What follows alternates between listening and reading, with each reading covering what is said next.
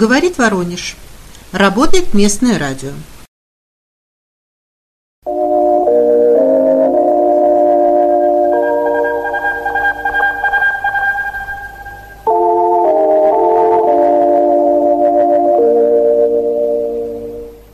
Передаем последние известия.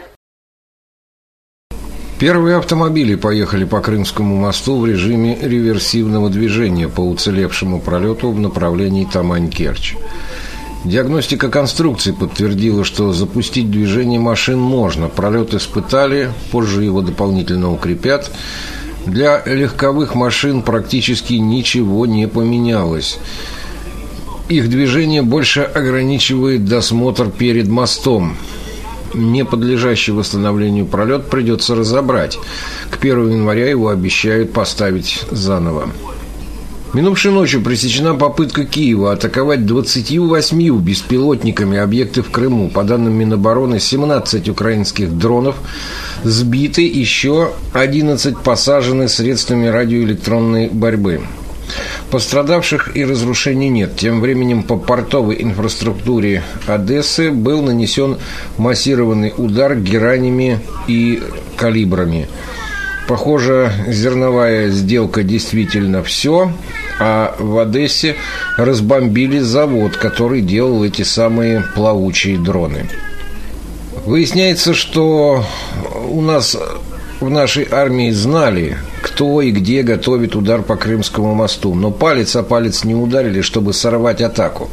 Завод в Одессе, где изготавливали морские дроны, снесли за считанные часы, но только после того, как получили пинка от президента.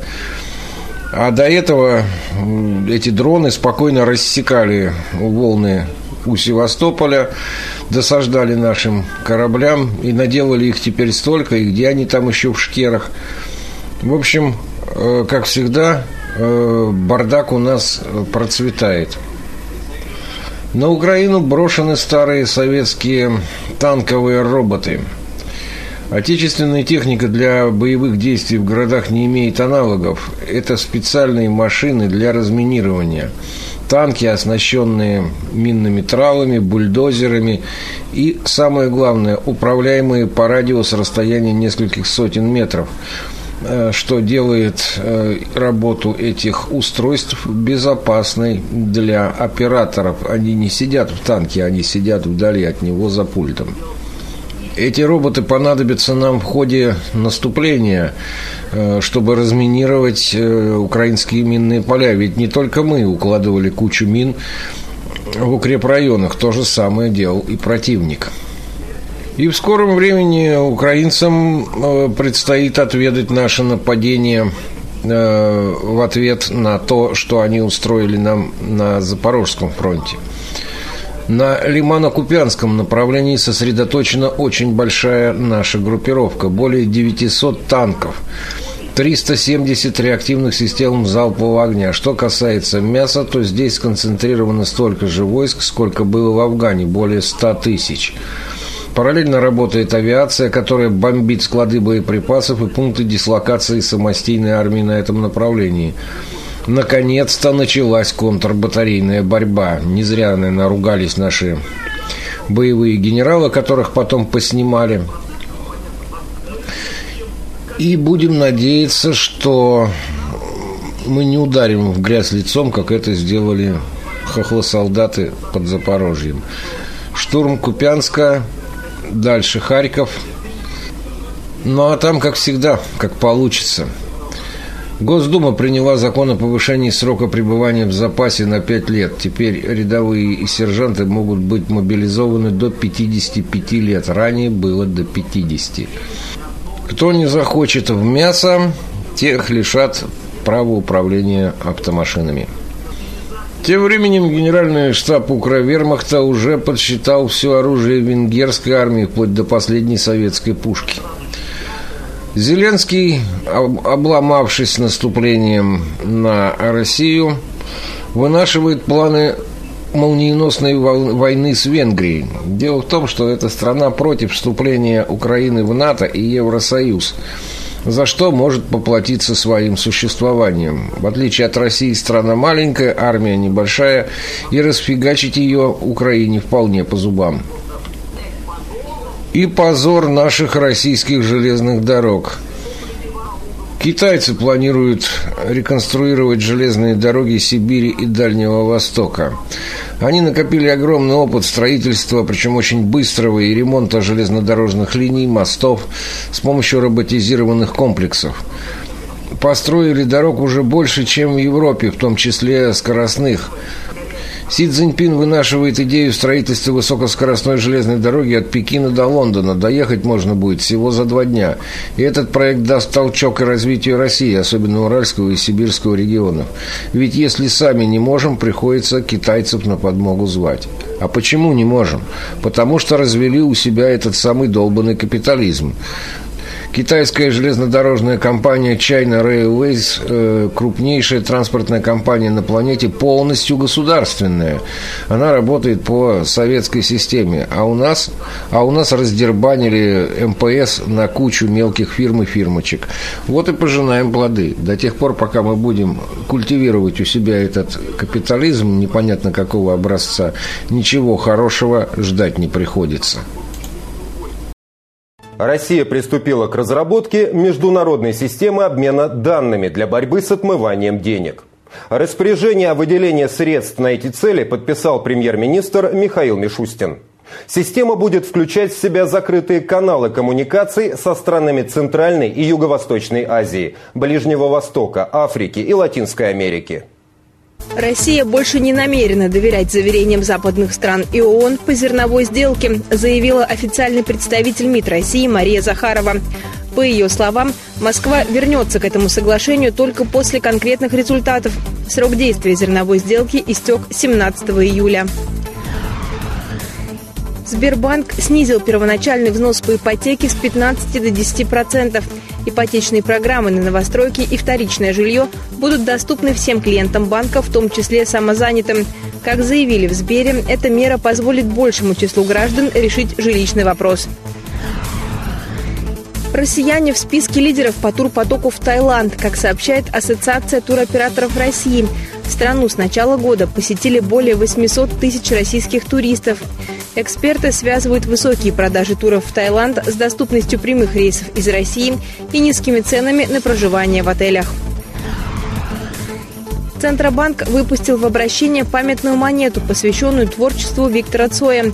Монета номиналом 3 рубля выполнена из серебра 925 пробы. Ее тираж составил 5000 единиц. В ночь на 17 июля в Приднестровье был убит руководитель Компартии Приднестровской Молдавской Республики. Лидер оппозиционных сил. Один из руководителей Центрального совета СКП КПСС. Лауреат Ленинской премии Олег Харжан. Следственный комитет Приднестровья возбудил уголовное дело. В КПРФ требуют провести тщательное расследование жестокого преступления. Олег Олегович Харжан 18 лет вступил в партию. Он возрождал комсомол Приднестровья, возрождал Компартию Приднестровской Молдавской Республики. Очень активно работал, поддерживал Российскую Федерацию, возглавлял депутатское объединение в поддержку России.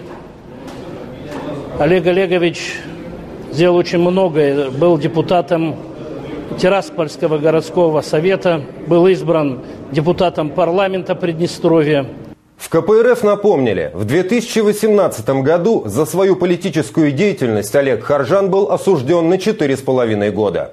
В конце 2022 года был освобожден. Все это время КПРФ оказывала поддержку лидеру приднестровских коммунистов. С начала этого года Олег Харжан активно включился в политическую работу. Активно работал в Союзе Компартии, начал возрождение Компартии Приднестровья. Очень активно они сейчас работали, поддерживая Российскую Федерацию, поддерживая специальную военную операцию. Сейчас готовили большой антифашистский форум, но, к сожалению, э, был убит и не успел реализовать свое задуманное.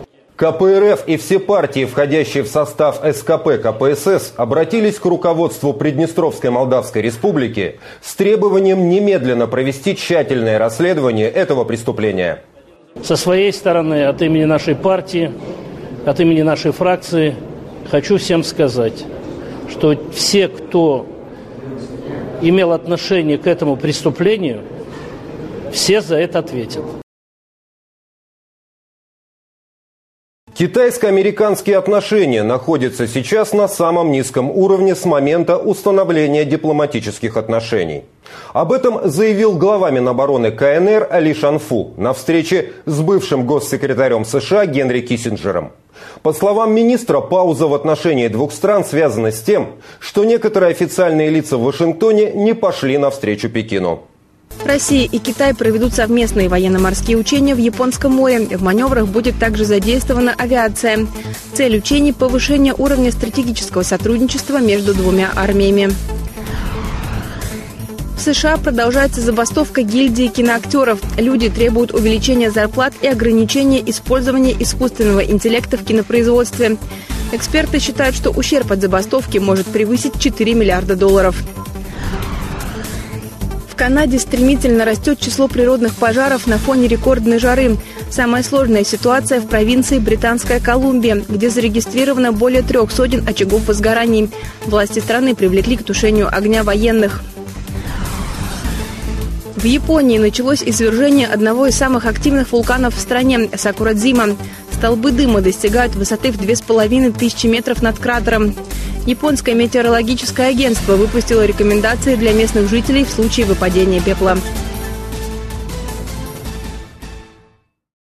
Депутаты фракции КПРФ продолжают подводить итоги работы весенней сессии Нижней палаты парламента. Думские коммунисты особо подчеркивают, в условиях СВО страна нуждается в срочных социально-экономических преобразованиях. И Компартия предложила программу развития России – Наша партия предложила программу 20 неотложных мер по преображению России, которая в этих непростых условиях позволит вывести страну из кризиса.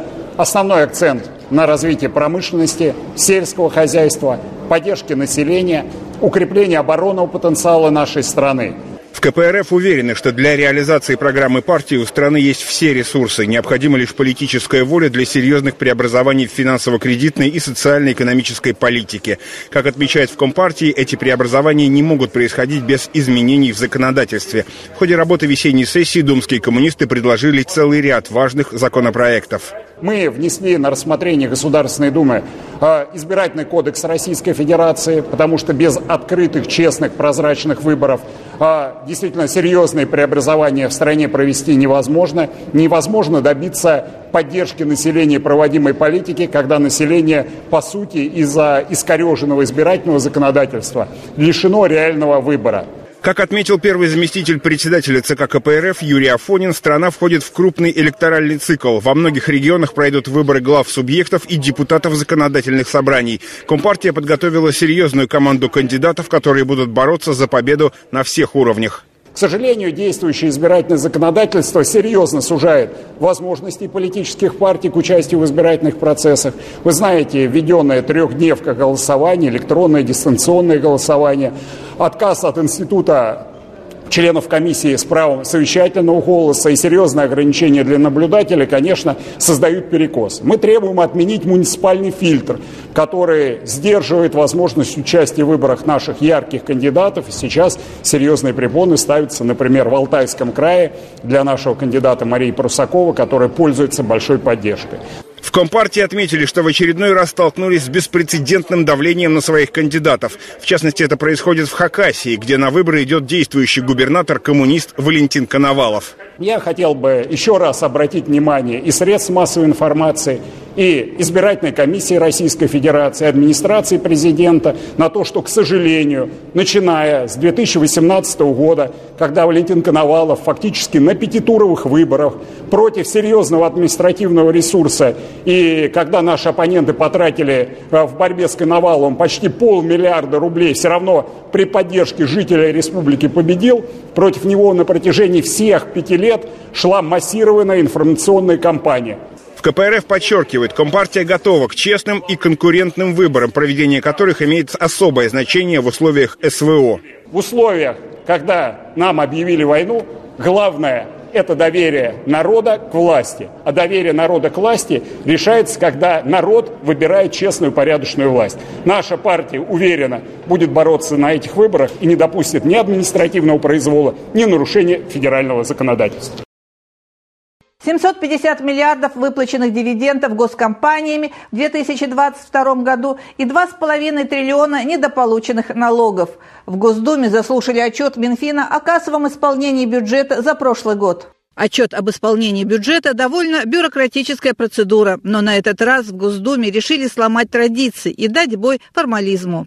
Депутаты ждут разговора о проблемах и о тех вопросах, которые решились, что у нас получилось сделать.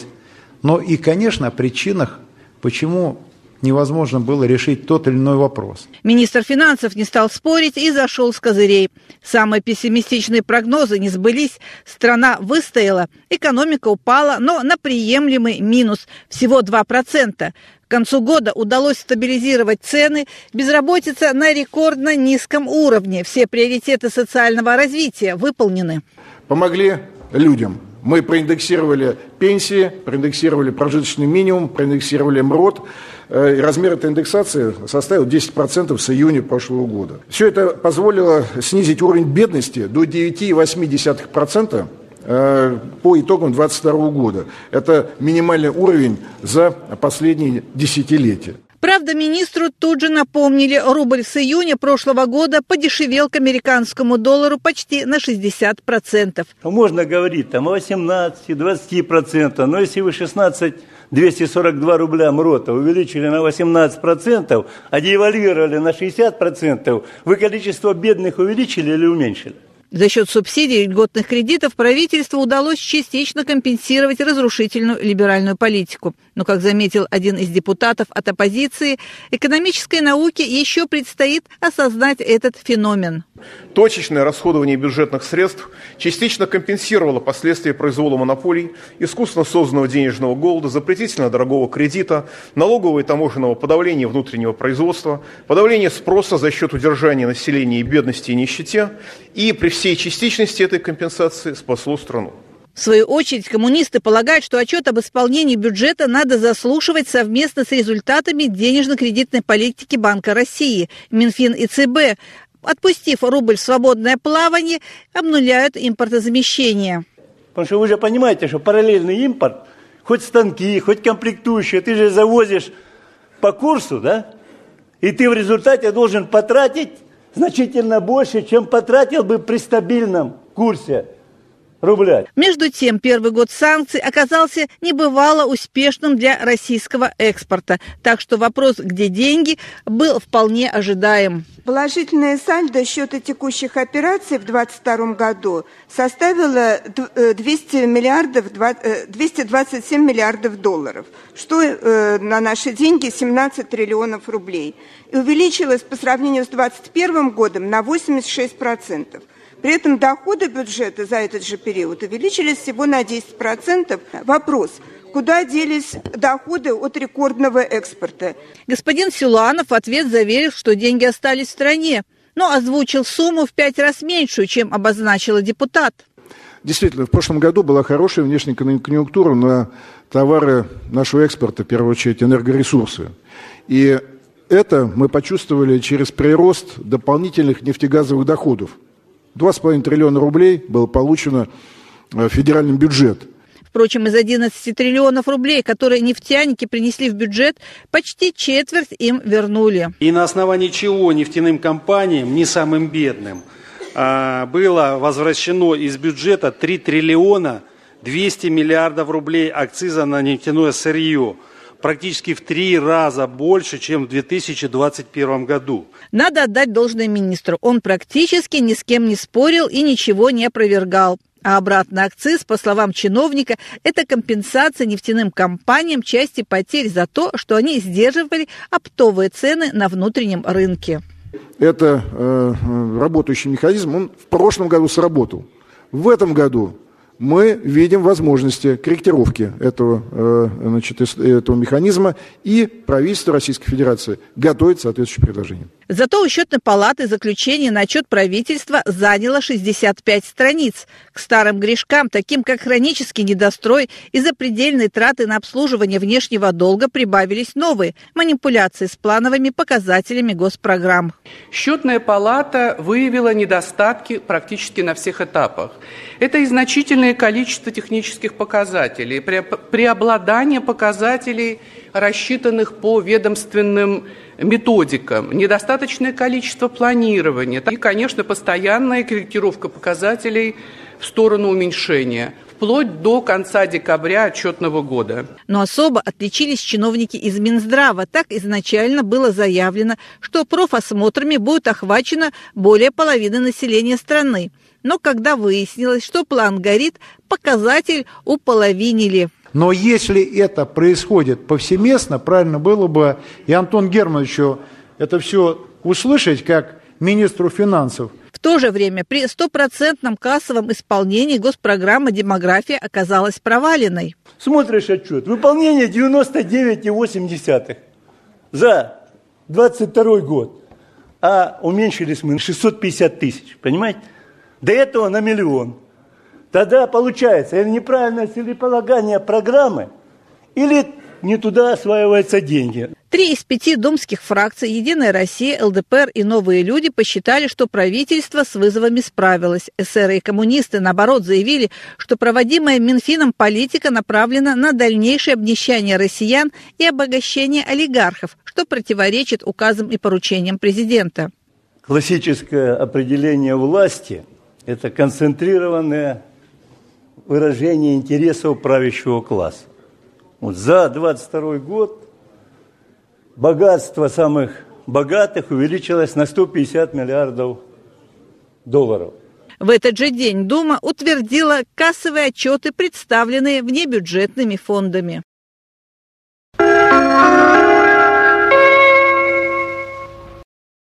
На следующей неделе в Госдуме ожидается доклад главы Минздрава Михаила Мурашко о реализации государственной политики в сфере здравоохранения. Состояние именно этой отрасли напрямую влияет на демографические показатели в нашей стране. Об этом заявили депутаты фракции КПРФ на брифинге в Госдуме. По мнению коммунистов, угроза демографической катастрофы, фактически нависшая над страной в последние годы, это одна из стратегических проблем в структуре национальной безопасности. Напомню, по итогам 2021 года миллион, естественная убыль населения, даже чуть больше. По итогам 2022 года 600 тысяч, по итогам 2023 года планируется 550 тысяч, естественная убыль. И до 2030 года ситуация практически не будет изменяться. Ситуацию необходимо срочно менять, уверены в КПРФ. Для этого требуется комплексный подход и решение проблем в сфере здравоохранения – одно из ключевых направлений такой работы. Несмотря на то, что здравоохранение занимает приблизительно одну треть э, или влияет где-то приблизительно на 30% на эту самую демографию и на те показатели, которые стоят в рамках критериев и в рамках национальных целей, я говорю об ожидаемой продолжительности жизни, я говорю о э, в данном случае смертности от основных причин, и других важнейших показателях. Между тем, это один из важнейших элементов, на которые государство вполне может влиять. И понятно, что любое современное государство, оно должно иметь современное здравоохранение. По словам коммунистов, на протяжении последних 20 лет в России на здравоохранение выделяется до 4% ВВП. Это в полтора раза меньше необходимого минимума. Следствием хронического недофинансирования отрасли стали низкая оплата труда медработников, отсутствие всеобщего лекарственного обеспечения, кадровый дефицит. Привіт. Большая утечка из государственной медицины идет в частную медицину, потому что там выше заработная плата и там другая нагрузка и ряд других аспектов. Почему это происходит? Потому что нет на наш взгляд, системного подхода к решению кадровой проблемы. Прежде всего должна быть плановость и системность в решении этой проблемы с учетом территориальных особенностей, особенностей по отраслям, особенностей демографических и так далее, и так далее. Без элементарного нормального финансирования двигаться дальше бесполезно. Точно так же, как и не будут достигнуты те задачи, те стратегические цели, которые поставлены в указах президента и которые пока регулярно передвигаются либо корректируются, потому что их исполнять не получается. Костромской области мусорная реформа привела к экологической катастрофе и открытому недовольству жителей. Они собираются перекрыть трассу на пути к полигону Каменка, если власти не закроют свалку. Два года назад мусорный оператор обещал построить завод по сортировке отходов, но их по-прежнему сваливают на полигоне, который уже сейчас выше семиэтажного дома. Гигантское кладбище отходов общества потребления поражает размахом, высотой и невыносимым смрадом. Без масок здесь находиться невозможно. Коммунисты показали людям, что их ждет в будущем, а местные жители рассказали, как было в прошлом. Был я мальцом. Здесь был этот э, сосновый э, лес. Вот представь, здесь это сосны стояли. Чисто. Э, грибы собирали. А теперь э, такое дерьмо. Посмотреть на этот грандиозный памятник капитализму приехали жители села Мисково, рядом с которым собираются строить новый полигон. Власти обещают современный завод по переработке отходов и захоронение в котловане только органики, из которой будут делать удобрения. Они обещали, что мусор будет отсортироваться на 85% от массы. Выяснилось, что они отсортировывают всего на 5% от массы. Представляете, как они обманули? Должна была образовываться только одна, оставаться одна органика. А здесь фактически мы видим сейчас, что у нас. Один полиэтилен, один пакеты. Впервые предложение закрыть полигон в Каменке на рекультивацию прозвучало более 30 лет назад. Уже тогда главный санитарный врач района отмечал, что свалка переполнена, но она работает до сих пор. Мы требуем обратить администрацию и Нерецкого района, и администрацию города Костромы, губернатора на этот беспредел.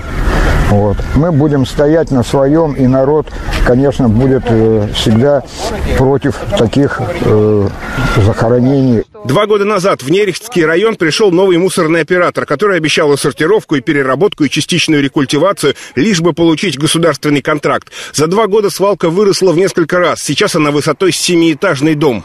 Посчитав все цифры, все понятно, кому это выгодно. Это выгодно местным властям. Можно получать огромные деньги оператору, отстегивать в бюджет деньги и спокойно жить что это какая-то доходная часть, причем за счет нашего здоровья, за счет непонятных, непонятных нормативов и непонятных решений местных властей и областных. Ждать больше невозможно, это уже доводит до кипения. И, по сути дела, власти ведут к тому, что люди просто сами выйдут и все это перекроют. Местные жители и депутаты всех уровней многократно требовали от властей решить вопрос со свалкой. Собрано более полутора тысяч подписей. Коммунисты обращались и в Генеральную прокуратуру. Целый год идут суды по искам природоохранных ведомств. У нас есть опыт, опыт СССР, когда не было такого безобразия, народу было еще больше. Так мы всю Россию загадим. У нас скоро вообще не будет ни лесов, ни полей, ничего. России вообще не будет, будет только мусорная свалка. Сейчас власти хотят открыть новый полигон на месте бывшей воинской части. И жители соседних сел, и коммунисты категорически против. Это болотистая местность, которую затапливает каждую весну. Кроме того, это одно из самых больших диких угодий клюквы в России. Антон Кириллов, Красная линия. Закон о северном завозе жители Дальнего Востока и Арктики ждали почти 30 лет. Об этом заявил председатель профильного комитета Госдумы, коммунист Николай Харитонов, комментируя итоги поездки парламентариев на Чукотку. Тогда, когда распался Советский Союз, распались все те ниточки, которые гласно-негласно соединяли, и порой вопросы решались, ну, чего греха таить, по телефонному звонку. Это правда. Потому что территория Дальневосточный федеральный округ, ну, Чукотка, э, значит, Сахалин, Камчатка, это очень дорогие для нас территории. Поэтому мы непосредственно перед вторым чтением полетели и выездной, как сегодня модно называть круглый стол, выездной комитет, провели непосредственно на переднем крае – Закон о северном завозе был принят в первом чтении в марте этого года. При подготовке поправок ко второму чтению по инициативе Думского комитета по развитию Дальнего Востока и Арктики прошли парламентские слушания и круглые столы. Как отметил Николай Харитонов, сегодня на Чукотку доставляется больше 10% от общего объема товаров и продуктов, которые идут по северному завозу. Именно поэтому там провели выездное заседание профильного комитета Госдумы. Практически стали выступить всем малому, среднему бизнесу, значит, крупным организациям, которые занимаются извозом. Много было предложений. То, что прозвучало вот перед тем, как проголосовали по первому чтению «Северный завоз» закон, ко второму чтению сегодня желательно собрать все предложения, все поправки, чтобы на самом деле этот северный, закон о северном завозе работал в интересах тех, кто живет и работает там. В поездке на Чукотку приняли участие депутаты Госдумы, представители Министерства по развитию Дальнего Востока и Арктики и Счетной палаты. Делегация федеральных чиновников встретилась с местными жителями, посетила школы и ключевые предприятия региона. На Чехуте 2200 тонн огурцов производят, 700 тонн помидор. Угу. У нас э, с начала года огурца уже где-то около 100 тонн. Председатель Комитета по развитию Дальнего Востока и Арктики Николай Харитонов отметил, что, скорее всего, законопроект будет принят Госдумой окончательно в осеннюю сессию. По его словам, для того, чтобы документ работал в интересах жителей Севера, он нуждается в тщательной проработке. Много предложений. Надо как бы без, ну не спеша, но нормально все как бы лучше семь раз замерить, а потом раз отрезать. Поэтому будем стараться максимально, но надо всегда знать, после принятия любого законопроекта в развитии, в исполнении его минимум 25 постановлений правительства надо. Что-то законом прописано будет, что-то будет правительством прописано. Проблем много. Ну и порой не всегда закон может закрыть, поэтому порядка 25 а, постановлений правительства необходимо будет принять. Если заработает к марту, будет здорово.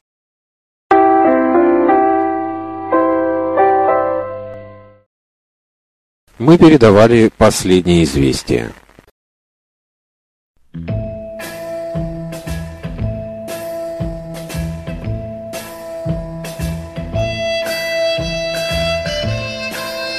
По сведениям Воронежского областного гидрометцентра, в ближайшие сутки ожидается облачная с прояснениями погода, преимущественно без осадков. Ветер западный 8-13, порывы 15-17 метров в секунду. Температура ночью 15-17, днем 23-25 градусов тепла четверг, 20 июля, переменная облачность осадков не ожидается. Ветер юго-западный 8-13 метров в секунду.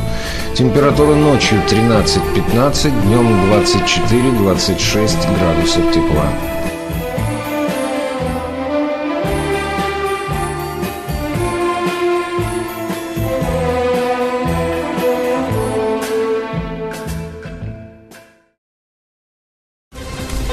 Местное радио «Воронеж» и телеканал «Красная линия» представляют.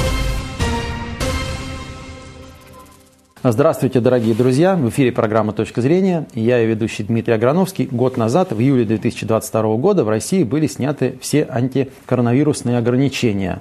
А как повлияла борьба с коронавирусом на нашу медицину, какими мы вышли из этого, сделали выводы в здравоохранении. Вот об этом мы сегодня и поговорим. Гости нашей программы Филатова Ирина Анатольевна, член Комитета Государственной Думы по защите конкуренции, фракция КПРФ. Ирина Анатольевна, добрый день. Здравствуйте.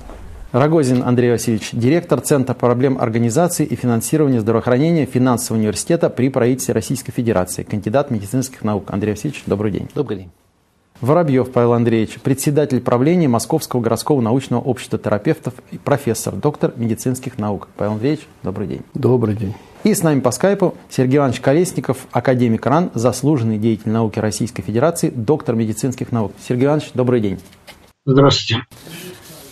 Итак, Ирина Анатольевна, начнем, с вашего позволения, с вас. Год назад, э, в июле 2022 года, в России сняли все коронавирусные ограничения, а об окончании пандемии коронавируса Всемирная организация здравоохранения совсем недавно, 5 мая, если я не ошибаюсь, отчиталась.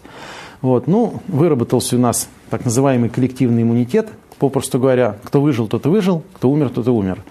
Вот на ваш взгляд, а российская система здравоохранения, она какие-то выводы сделала, как-то изменилась в лучшую сторону? Ведь я помню, сколько было разговоров. Действительно, оказывается, система здравоохранения не справляется, финансирования недостаточно и многое-многое другое. А потом как-то, как говорится, смерть прошла и помирать не страшно. Да, это очень парадоксальная ситуация, потому что ситуация с коронавирусной инфекцией, она обнажила все проблемы, которые так или иначе были скрыты и так сильно не бросались в глаза. А, стало очевидно, что система здравоохранения действительно разрушилась, что э, закрыто большое количество медицинских учреждений, э, особенно в сельской местности, что проблема с койко-местами, что проблема с кадрами, э, с персоналом, причем как среднего звена, э, так и врачами, что что практически отсутствуют специалисты-инфекционисты. То есть раньше было намного их больше и много чего еще. Но судя по тому, что вот э, происходит в последнее время, можно сделать вывод, что не происходит ничего. Никакие выводы не сделаны, бюджет на здравоохранение не увеличен. А, да, президент регулярно дает поручение об увеличении количества специалистов, если не ошибаюсь, вот в этом направлении есть движение, то есть увеличивается набор э, в медицинские учреждения. Но что касается э, структуры самих медицинских учреждений, первой помощи э, и хирургической в том числе, особых э, нет изменений, к сожалению. Сергей Иванович, ну а вы как оцениваете, что называется, текущую обстановку? Сделаны ли какие-то выводы, есть ли какие-то изменения к лучшему? Ну а потом у меня еще будет к вам вопрос. Ну, прежде всего, траты на ковид за эти три года составляли в среднем от 1 до 1,4 триллиона рублей, то есть это примерно даже больше, чем треть вообще бюджета здравоохранения. Все это якобы делалось во благо, а вот, но когда начинаешь э, смотреть, кто зарабатывал, а кто терял в это время, зарабатывали в основном фармацевтические компании и крупные клиники, и даже вот это сравнение Э, того, бедный регион или богатый регион, какова смертность в этих регионах, оказалось, что смертность от ковида была выше в богатых регионах. То есть фактически, видимо, была полипрагмазия, так называемая, то есть избыток лекарств использовался, не, необоснованное врачебное вмешательство, и, видимо, вот это приводило к избыточной смертности. А вот это, это первый урок, который извлечен. Второй урок, что а, правительство, ну и, простите, Государственная Дума никак не задумывались об увеличении бюджета здравоохранения. Все дополнительные деньги потрачены, они а, фактически потрачены только на ковид, только на дополнительную там зарплату, закупки, особенно лекарства, оборудования, а такой базовый бюджет здравоохранения, он не изменился, к огромному сожалению. Это второй урок.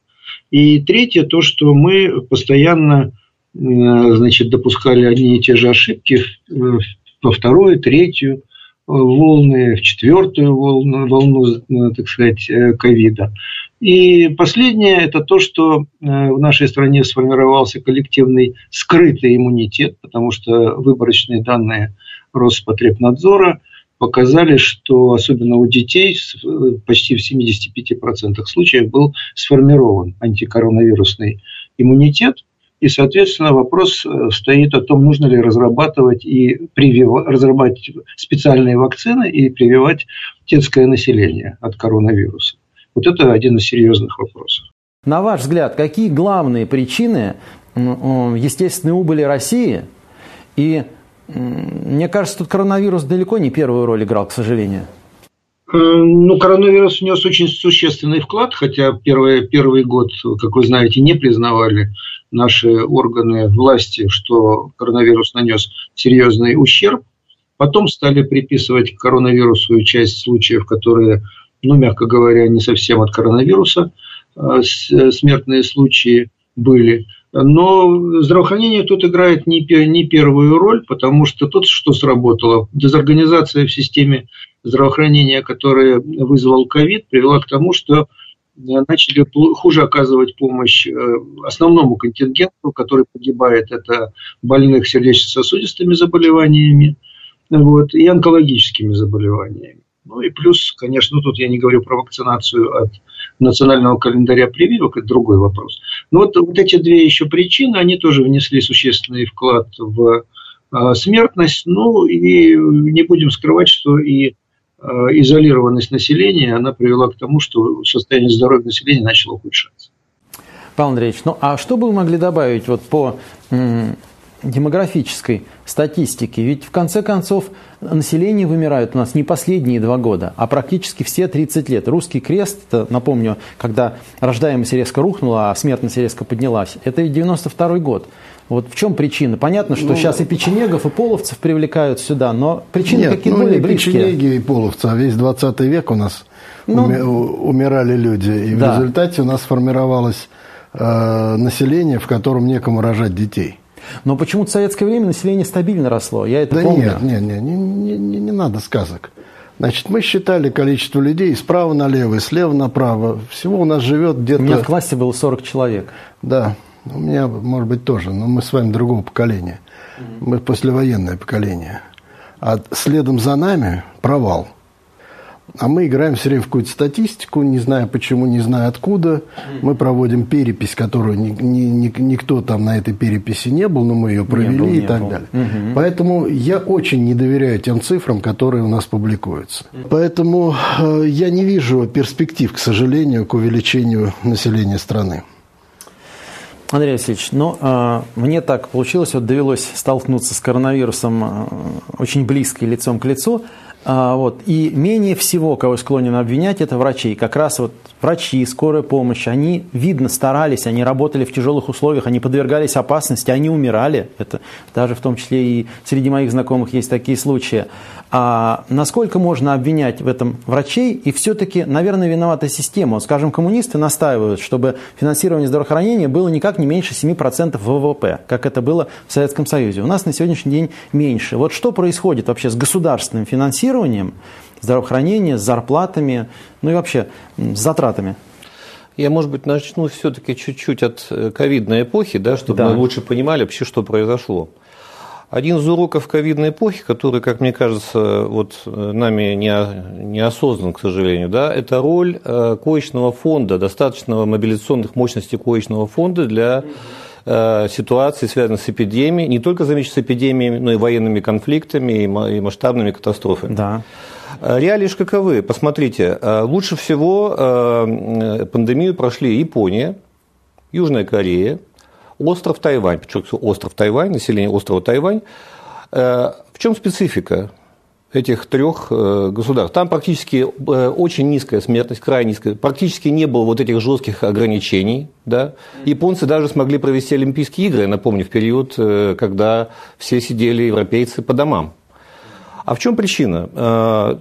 Количество коек на душу населения, 11 коек на тысячу, в этих странах практически такое, какое было в Советском Союзе в конце 80-х годов. Вот это удивительно, но оно отличается. В СССР было где-то 11,4, да, э, в Японии где-то около 11, уже в прошлом году, да, вот в, этих, в эти годы. То же самое в Тайване и Южной Корее. Что это дало практически? Э, Да, замечу, что у нас. Значит, э, э, после того, как э, Советский Союз распался, мы перешли на, начали заимствовать достаточно спорные идеи о том, что нужно сокращать коечный фонд и замещать его амбулаторной поликлинической помощью. Помню это все, да. А, Эта идея, на самом деле, началась не в десятые, не в нулевые годы, она идет с 90-х годов. С 90-х. Это, это западная мода, на самом деле. Западная мода исходила из того, что, а, больших глобальных войн не будет. Последнюю пандемию и Европа, западные страны видели только в виде испанки, э, если не ошибаюсь, там конец ну, 20-е годы, 20-е, скажем да. так, прошлого века, да? Вот. То есть это система, которая предполагает, что э, мас- масштабных эпидемий не будет, военных конфликтов нет, и, соответственно, значительную часть населения можно лечить амбулаторно.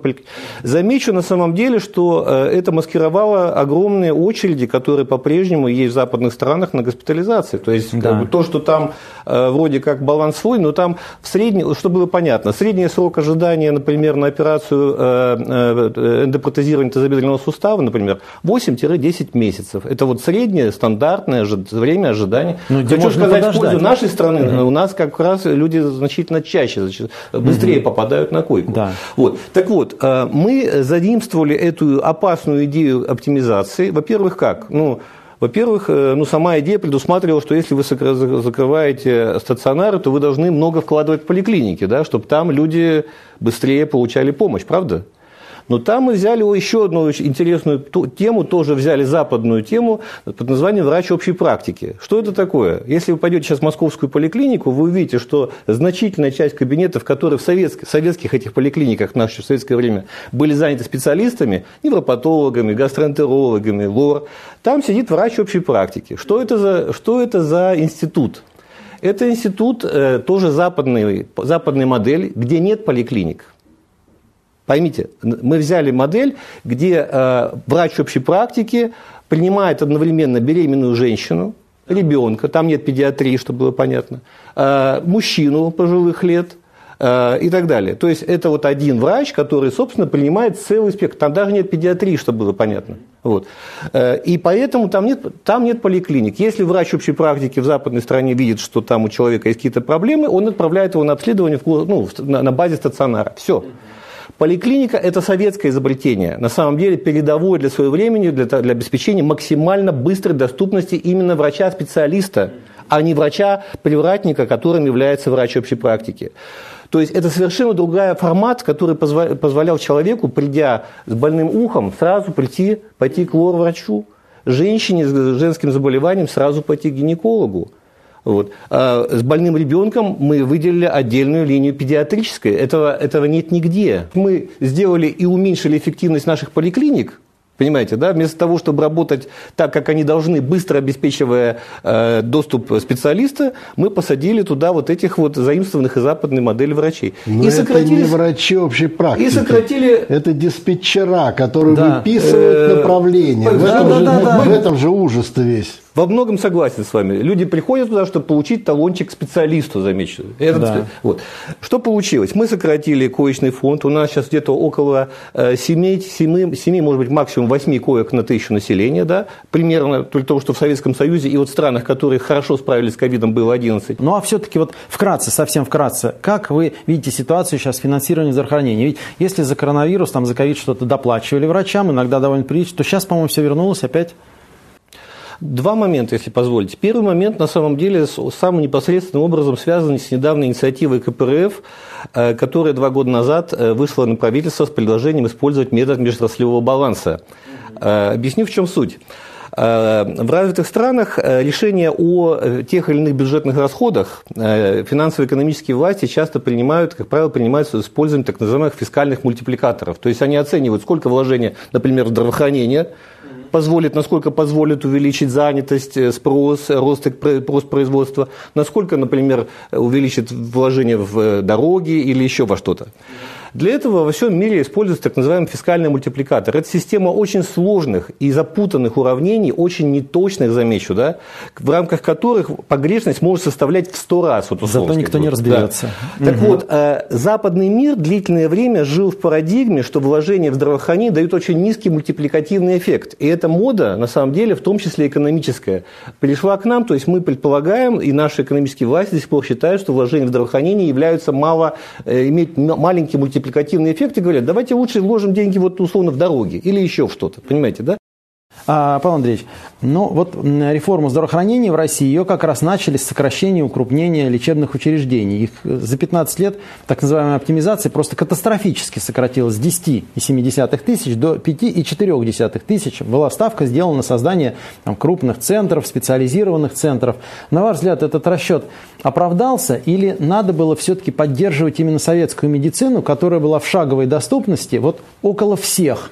Может быть, она не была такой иногда в некоторых вопросах дорогой и затратной, но она была действительно доступна всем и без особых проблем. Я, честно говоря, не знаю, о каких центрах вы имеете честь мне рассказывать. Ну, так нам было анонсировано. А, какие центры они построили, я не знаю, А говоря. вот хотелось бы все-таки узнать, какие же центры построили? Вот, да. Вот где-то построили сердечно-сосудистые, где-то там травматология. Ну, их на, на, на одной руке можно да. посчитать. Поэтому разговор о том, что мы что-то построим, я пока не слышал. Значит, я хочу сказать, что койки, конечно, у нас избыточно лишние. Это безусловно, это не вопрос. Но это когда-то были, наверное. И сейчас тоже, и сейчас да. тоже. Но вопрос в том, что вообще есть простой способ. Называется мобилизационные койки. Вы, вы должны раз и развернуть койки по стадионам, по школам, еще где-то. Катастроф полно. Да. Научиться элементарно. Вообще-то у нас есть модули – у нас есть МЧС, у нас масса чего есть. Но только когда случился ковид, вы видели госпиталя, которые открылись? Я нет. Несколько месяцев мы работали на тех койках, которые перед этим сократили. Все-таки, а, вот у нас стали сокращать койки. А, непонятно ради чего. И от советской медицины отказались. На мой взгляд, ну, это мое личное мнение. Советское все лучшее. Вот абсолютно все, что было, все и лучшее. Но тем не менее, вот какой результат-то? Вот сейчас мы не имеем доступа к медицинской помощи, фактически. Что нам с этим Вы делать? Вы не можете обеспечить доступ к медицинской помощи, сохраняя койки. Потому что у нас нет врачей, у нас нет медсестер, у нас нет фельдшеров, у нас дефицит кадров. А то, что стало больниц в два раза меньше. Куда крестьяне Хорошо, давайте откроем. Хорошо, слова. давайте вот ФАПы, любимая тема. ФАПы должны да, быть везде. Нет, сейчас их открывают. Половина ФАПов не имеет вообще никакого медицинского персонала. Никакого. А во второй части, где должны быть фельдшера, там сидят медсестры старенькие, уже давно на пенсии. они ничего сделать не могут. Это не медицина, это суррогат, это такая профанация на тему. Вот. И все давно должно переходить в цифру, это совершенно очевидно. И э, с другой стороны, должна быть обеспечена э, э, транспортная доступность, которой у нас нет в стране. Мы имеем сегодня снегоходы, снега эти самые Э, квадроциклы, различные лодки, которые у нас летают по болотам, все это есть. Авиация санитарная выпускается российская. Вы видели где-нибудь? Конечно, раньше такая была. Не, раньше-то была, на Ми-8, нет. Я говорю про современные санитарные вертолеты, которые выпускаются Казани. Но их никто не использует. Понимаете, это закрывает тему там наших этих э, буханок по, по дорогам разбитым и так далее. Ничего этого не работает. Понимаете, гораздо проще мне достать больного с инсультом из деревни и привести его в центр по лечению инсульта там, или инфаркта на, на санитарном транспорте, быстром вертолете, чем заниматься его лечением, ну, там лечения никакого не будет дома. Это понятно. Потому что современные технологии, они совершенно другие, ушли они. Поэтому нужно это все обсуждать. Я не, не готов на истине в последней инстанции сейчас ответить на вопрос, вот так, так или так. Давайте садиться обсуждать. Но никто с нами это не обсуждает. А уж с нами, как с пациентами, тем более. А, Ирина Анатольевна, вот антироссийские санкции, они очень остро поставили вопрос о лекарственном обеспечении. И обнаружили, что очень много чего мы не производим, вот а, что в этом направлении делается? Действительно, и антироссийские санкции, изначально ситуация с ковидом, она продемонстрировала, насколько глубока наша зависимость от импортных э, лекарственных препаратов. И даже то, что производится у нас, ну, по большому счету, также в полной зависимости, потому что субстанции в среднем 85% полностью привозные, и из остатков тоже можно условно назвать их нашими отечественными, потому что они там какие-то последние стадии, все равно э, э, только последние стадии проходят у нас. И, безусловно, сейчас у нас уже вопрос э, фармацевтического лекарственного суверенитета – это создать собственную, собственный фармацевтический суверенитет, обеспечить как минимум по основным заболеваниям, э, по главным, разумеется, по всем быстро это невозможно, и в долгосрочной перспективе тоже, эм, производство замкнутого цикла. И э, я так полагаю, что у нас сейчас есть хорошие шансы вернуться к направлению развития инноваций, инноватики фармацевтической, потому что у нас до настоящего настоящего времени создана э, дженериковая модель экономики, к сожалению. То есть э, вся наша фармацевтическая промышленность последние десятилетия упорно производила аналоги и биоаналоги, в том числе иностранных лекарственных препаратов. То есть если брать э, статистику последних лет, да, то в год в среднем в мире регистрируется около 100 лекарственных препаратов именно с прорывным терапевтическим эффектом. То есть не просто какая-то новая версия Э, старого препарата, а именно прорывными. Вот отечественных среди них от 1 до 4. Это говорит о чем? А, мало того, что часть наших кадров выехала, да, мало того, что а, мы идем дженериковым путем, мы начинаем отставать э, технологически. И с учетом того, что у нас э, прекращаются производ... клинические и доклинические испытания на нашей территории, это практически ставит крест на регистрации новых вот этих вот новых передовых э, препаратов у нас в стране. То есть даже возможности копировать эти технологии мы лишаемся этой возможности. И поэтому вопрос развития инноваций, ну, это вопрос сохранения нашей нации, я считаю. То есть получается, что, если я правильно понял, как обыватель, а, вот эти инновационные технологии позволят нам создавать свои принципиально конечно, новые лекарства. Конечно, и у нас еще а, остались остатки советской базы и научной, и технологической. У нас есть крупные фармацевтические предприятия, которые своими силами пытаются вот, э, вести э, такую работу. Вот я сегодня э, разговаривала с представителем одной из компаний, у которых прошла третья фаза клинических испытаний сейчас на э, взрослых людях. Эм, это вакцина от ВПЧ, вируса папиллома человека. Это э, та болезнь, которая вызывает 70% рака шейки матки у женщин. И вот сейчас они начинают исследования во второй половине 2023 года уже на детях. То есть, э, если все пойдет правильно, в 2026 году э, в календарь прививок э, будет включена эта серьезнейшая вакцина, этот серьезнейший препарат, потому что до настоящего времени мы закупали, у нас был только иностранный поставщик, и это довольно недешево.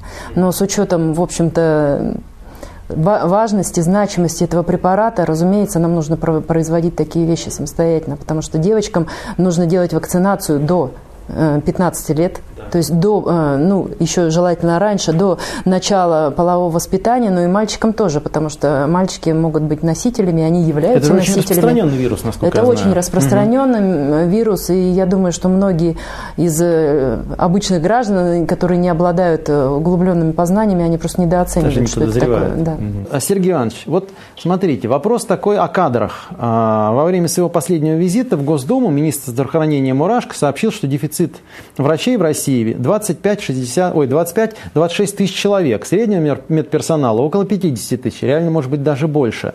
И согласно недавним опросам, каждый третий медработник в ближайшем будущем готовится уйти из государственной медицины. Множество работает не по специальности. Вот что с этим делать? Некоторые предлагают административно-командные методы, я бы так сказал, вернуться к системе распределения. А может быть, есть какие-то другие методы? И опять же, как вы оцениваете ситуацию с зарплатами в здравоохранении? Такое впечатление, что кроме как в частной коммерческой медицине, нигде особо там и не заработаешь. Видите, Дмитрий, я тут с Павлом Андреевичем очень солидарен, что мы реальных цифр, как правило, почему-то не знаем. Вот. Э, ну, допустим, Росстат сообщает, что в год у нас принимается в медицинские университеты, институты 64 тысячи человек. А Минздрав говорит о 33 тысячах, 34 тысячах. Из них целевой набор, о чем вот вы говорите, о, о целевом распределении, целевой набор э, составляет где-то чуть ли не уже сейчас 75%. Но учитывая, что стоимость обучения очень низкая, поэтому целевой набор ничем не грозит. Человек спокойно откупается после окончания э, университета, идет туда, куда он хочет. Мало того, в практическую медицину, в здравоохранение по разным подсчетам идет всего лишь порядка от 50 до 60 только процентов учащихся, а, в смысле закончивших медицинские э, институты.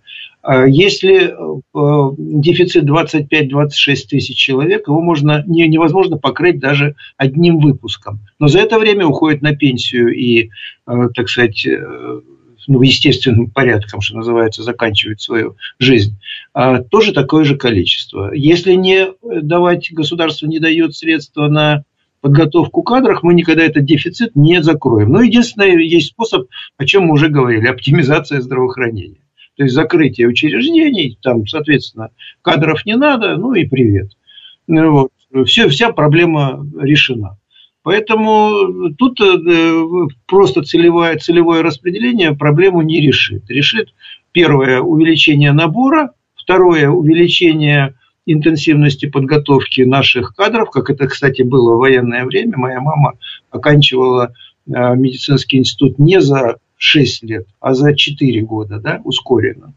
Вот, потому что была такая ускоренная потребность. Сейчас я не призываю к этому, потому что недоумков и недоученых выпускать э, не стоит, конечно, но интенсивность подготовки должна быть, несомненно, увеличена. То есть деньги государства, целевыми деньгами это решить достаточно сложно, а, и увеличение резкое э, набора и потом, потом уже следующий этап идет, когда ты должен привлечь человека чем-то, какой-то морковкой. Да? Иначе он не пойдет туда, где мелко, где рыба не водится. Вот. Надо, надо дать жилье, зарплату. Зарплата тоже мы не знаем цифр реальных. Одни рапортуют, что все замечательно, уже э, значит, достигнут 200-процентный рубеж от э, региональной зарплаты, ну, правда, региональная зарплата на Северном Кавказе составляет 25 тысяч, а, допустим, на Крайнем Севере порядка 80-90 или в Москве 90 тысяч э, от, э, я имею в виду, базовая зарплата. То есть в Москве должны платить 170-200 тысяч врачу вообще-то. И научному работнику, замечу, тоже должны столько платить. Но вы где-то видели такую зарплату у врача и научного работника? Так что государственное распределение, к сожалению, проблемы, на мой взгляд, не, не очень решит. Тоже будут откупаться, тоже будут находить причины, как это было, кстати, и при советской власти, это тоже было. Находили причины, чтобы избежать вот этого обязательного распределения. А, Андрей Васильевич, ну, опять же, вернемся к советской медицине. Во-первых, мы на канале всегда сравниваем. Во-вторых, я тоже не вчера на свет родился. Я прекрасно помню советские поликлиники. Вот она у меня была через дорогу, в шаговой доступности. а в деревне, где у меня дача, был фельдшерско-акушерский пункт. Там, в принципе, все, что нам в деревне было надо, все там выполнялось. Вот, сейчас прошло 30 лет, научный прогресс шагнул вперед, но тем не менее, по большому счету, для человека медицина у нас недоступна. Так вот, если называть вещи своими именами. Что сделать с сегодняшней российской медициной, чтобы она начала выполнять свои функции, чтобы она действительно лечила, спасала жизни людей, а не просто где-то там в статистике присутствовала? Смотрите, если мы вернемся в Советский Союз, э, то возьмем статистику Советского Союза по последним годам, во всяком да. случае, последние 80-е годы, то мы увидим, что в принципе э, СССР и Россия расходовала примерно одинаковую часть ВВП. Тогда был ВНП, не было у нас э, иностранных, поэтому ВНП около 3,7, 3,8. Вот процентов. Процент процентов. На, на, общественно, на общественно государственных Потому что в сумме это было очень 37% процентов от угу. ВВП. Но важная деталь. А, в советском ВВП не было фактора теневой экономики неформальной занятости. В СССР мы, э, человек, как вы помните, была даже статья за э, то, что человек живет без трудоустройства. Была статья за тунеядство, и некоторые даже известные люди под нее когда попадали. Да. Вот. Что произошло в 90-е годы? Мы создавали систему социального страхования, систему МС, которая должна была обеспечить, была, должна быть более гибкой, более сбалансированной с экономикой, но не, не учли очень важную вещь. То, что э, переходная экономика характеризуется появлением огромного масштабного теневого рынка и огромной неформальной формальной занятости. Чтобы было понятно, сейчас в настоящее время вот есть оценки российской теневой экономики до 35-40-38% от э, ВВП.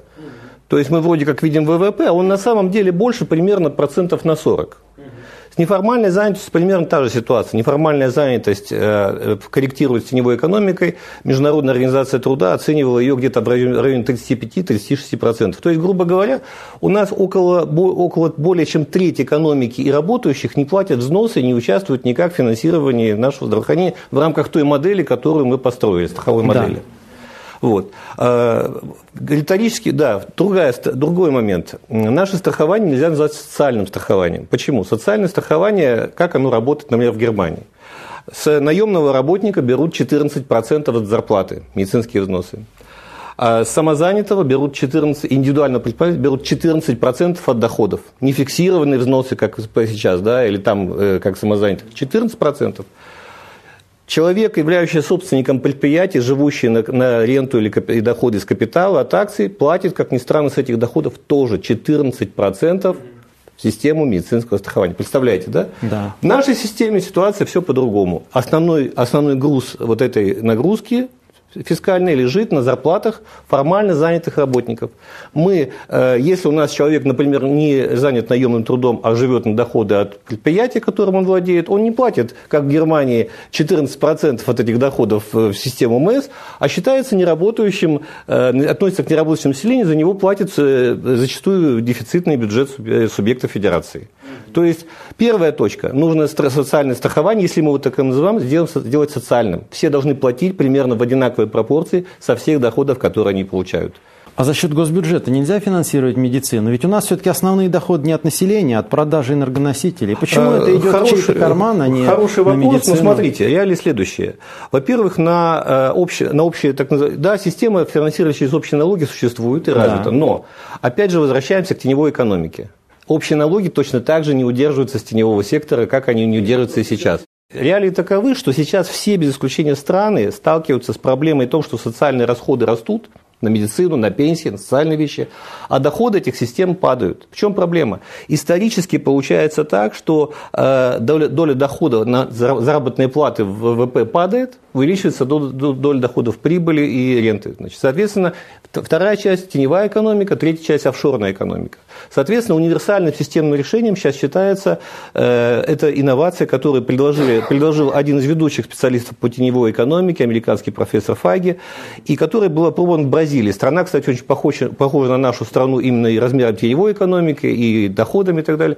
Это универсальный целевой медицинский налог, который удерживается со всех, без исключения финансовых транзакций как физических, так и юридических лиц. То есть отменяются э, взносы, которые сейчас платят работодатель зарплат.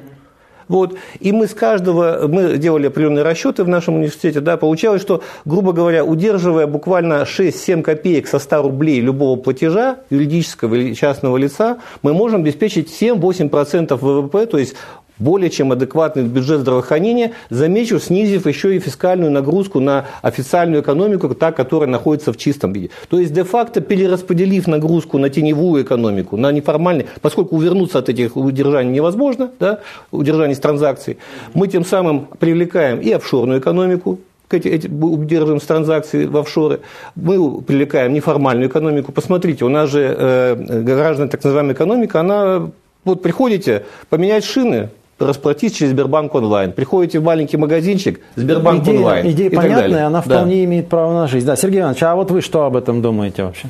Нет, ну тут я, я не специалист просто в финансовых в этих проблемах. Я только одно знаю, что э, если брать, брать наши затраты на науку, вот мы говорили о фармацевтике, да, о фармакологических исследованиях, а говорить просто о том, что вот давайте заниматься инновациями, не получится, потому что у нас тратится примерно в 100 раз э, меньше средств на науки о жизни, чем на, на душу населения, имею в виду, чем в Соединенных Штатах. Сто раз. Вы хотите что? Создавать сто лекарств, так же, как в мире создается получая в сто раз меньшие средства, не получится. Нет, Поэтому я хочу привлечь частные средства. идет совсем да. о другом. Если вы, мы как раз хотим привлечь средства. Вы будете угу. финансировать чужую науку. Если вы не финансируете здравоохранение наше, значит, вы будете теневое здравоохранение финансировать. Я имею в виду государственное.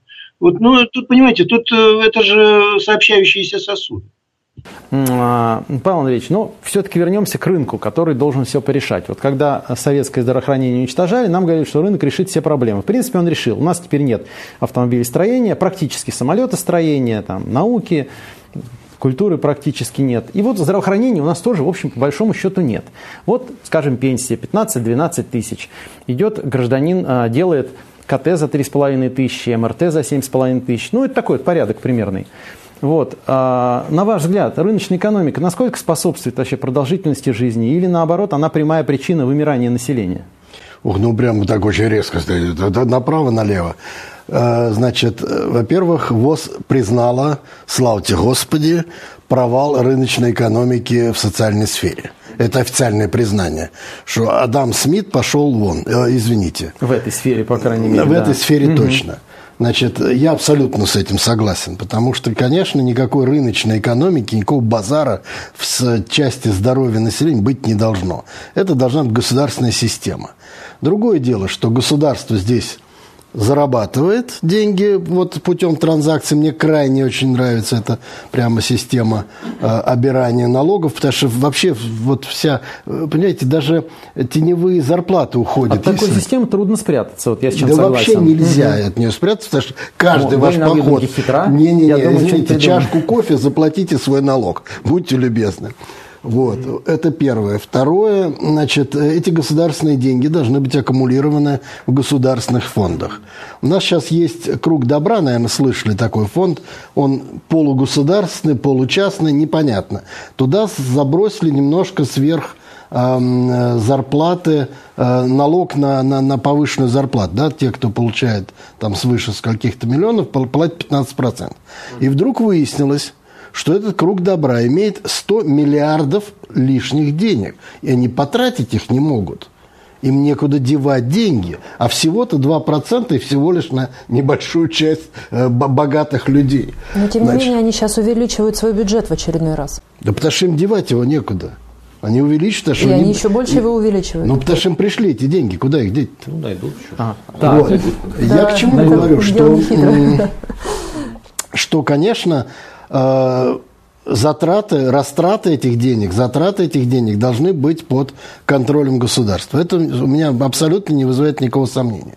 Другое дело, что провайдеры медицинской помощи, они могут быть и частными. И частные врачи, пожалуйста, и там э, клиники частные, да ради бога. Но работать вы должны по единым государственным планам, по единым схемам, по единым стандартам. Если вы, как у нас сейчас, это, ну, я не знаю, бандитизм хорошее слово, не, не проходит. Ну, в общем, ну, это статья, так, это. Злоупотребление, злоупотребление. Потому что как только вы заходите в частную клинику внутрь, у вас волосы начинают шевелиться во все стороны. Понимаете? Потому что это просто, э, просто грабеж всего. Неважно, что больные из больных ли, из УМС ли, это все равно. Частная клиника будет отбивать свои деньги. Да. Потому что никаких... Ценники там, конечно. Да дело даже не в ценниках, а дело в том, что у нас э, мы тратим сегодня деньги на диспансеризацию, на профосмотры, на еще что-то. А это профанация все. Вот у нас вчера статья пришла, значит, 10% призывников приходят на призывной пункт больными. Спрашивается, а ребята, они же проходили диспансеризацию. Да. Они же не должны были приходить на, на, на пункт. Они приходят. Значит, это все профанация. Никто их не осматривал. А, Ирина Анатольевна, а какая ситуация сейчас с медицинским оборудованием? Понятно, вот если опять же сравнивать с советским временем, конечно, прогресс шагнул далеко вперед, с этим никто не спорит. Но с точки зрения доступности, с точки зрения производства его у нас, например. С этим все намного печальнее, чем с фармпрепаратами. К сожалению, практически все оборудование у нас привозное. То есть сейчас э, сильно, конечно, усугубилась ситуация поставки из Европы, но э, находят варианты логистики, разные хитрые схемы, э, перебираются на китайские рынки, с Индией вряд ли, но тем не менее. Но наших производителей, тем более мы технологически действительно отстаем очень сильно. И в оборудовании это особенно заметно, к сожалению. Ну, я Мы хочу бы рады. тут сказать, если по фармакологии там еще можно что-то обсуждать, то по э, оборудованию 100% гнобили и убивали э, нашу промышленность.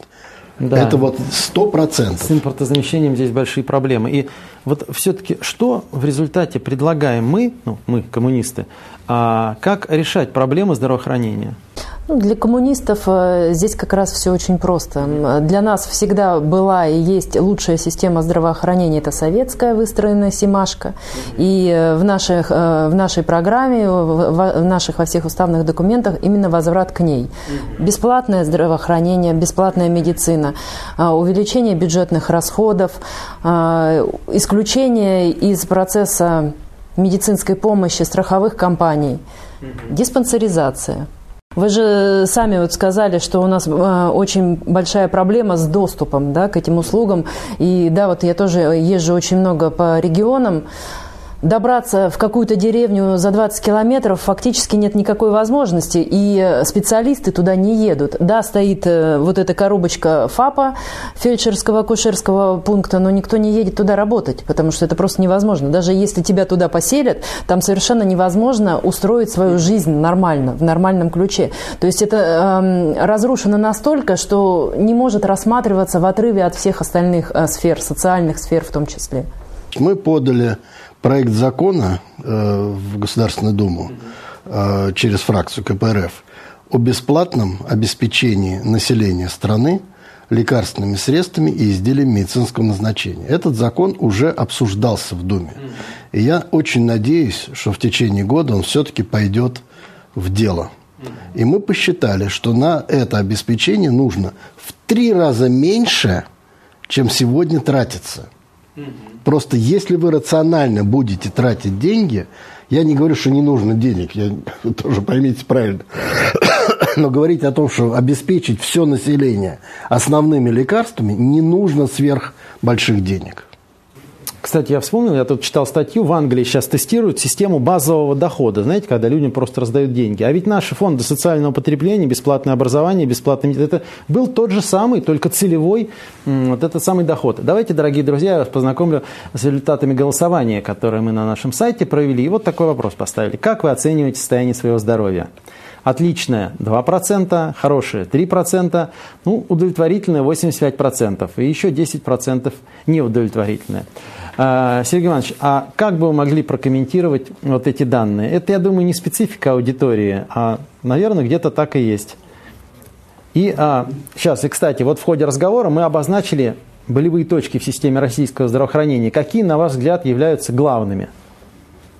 А, Ну, во-первых, опросы всегда, конечно, должны быть привязаны к контингенту, это понятно, и трудно комментировать такого рода опросы. Можно просто сказать, что те, которые говорят, что у них удовлетворительное состояние здоровья, видимо, недообследованные. А Просто наши пациенты, поэтому они так, и говорят. Нет, да, нет, плохой, плохой доступ к медицинской помощи, к обследованиям приводит к тому, что человек не знает о реальных проблемах своего, своего здоровья. Вот так могу прокомментировать я. Ну, а про проблемы-то остаются те же самые, они же никак не изменились. Выходил на первое место коронавирус, а остаются те же самые причины смертности. Это э, сердечно-сосудистые, это онкологические и смертность от всяких несчастных случаев, в том числе дорожных э, происшествий, отравлений, там, э, самоубийств и так далее. Это все ведь структура смертности осталась та же самая и как бы мы от этого не, не уходили.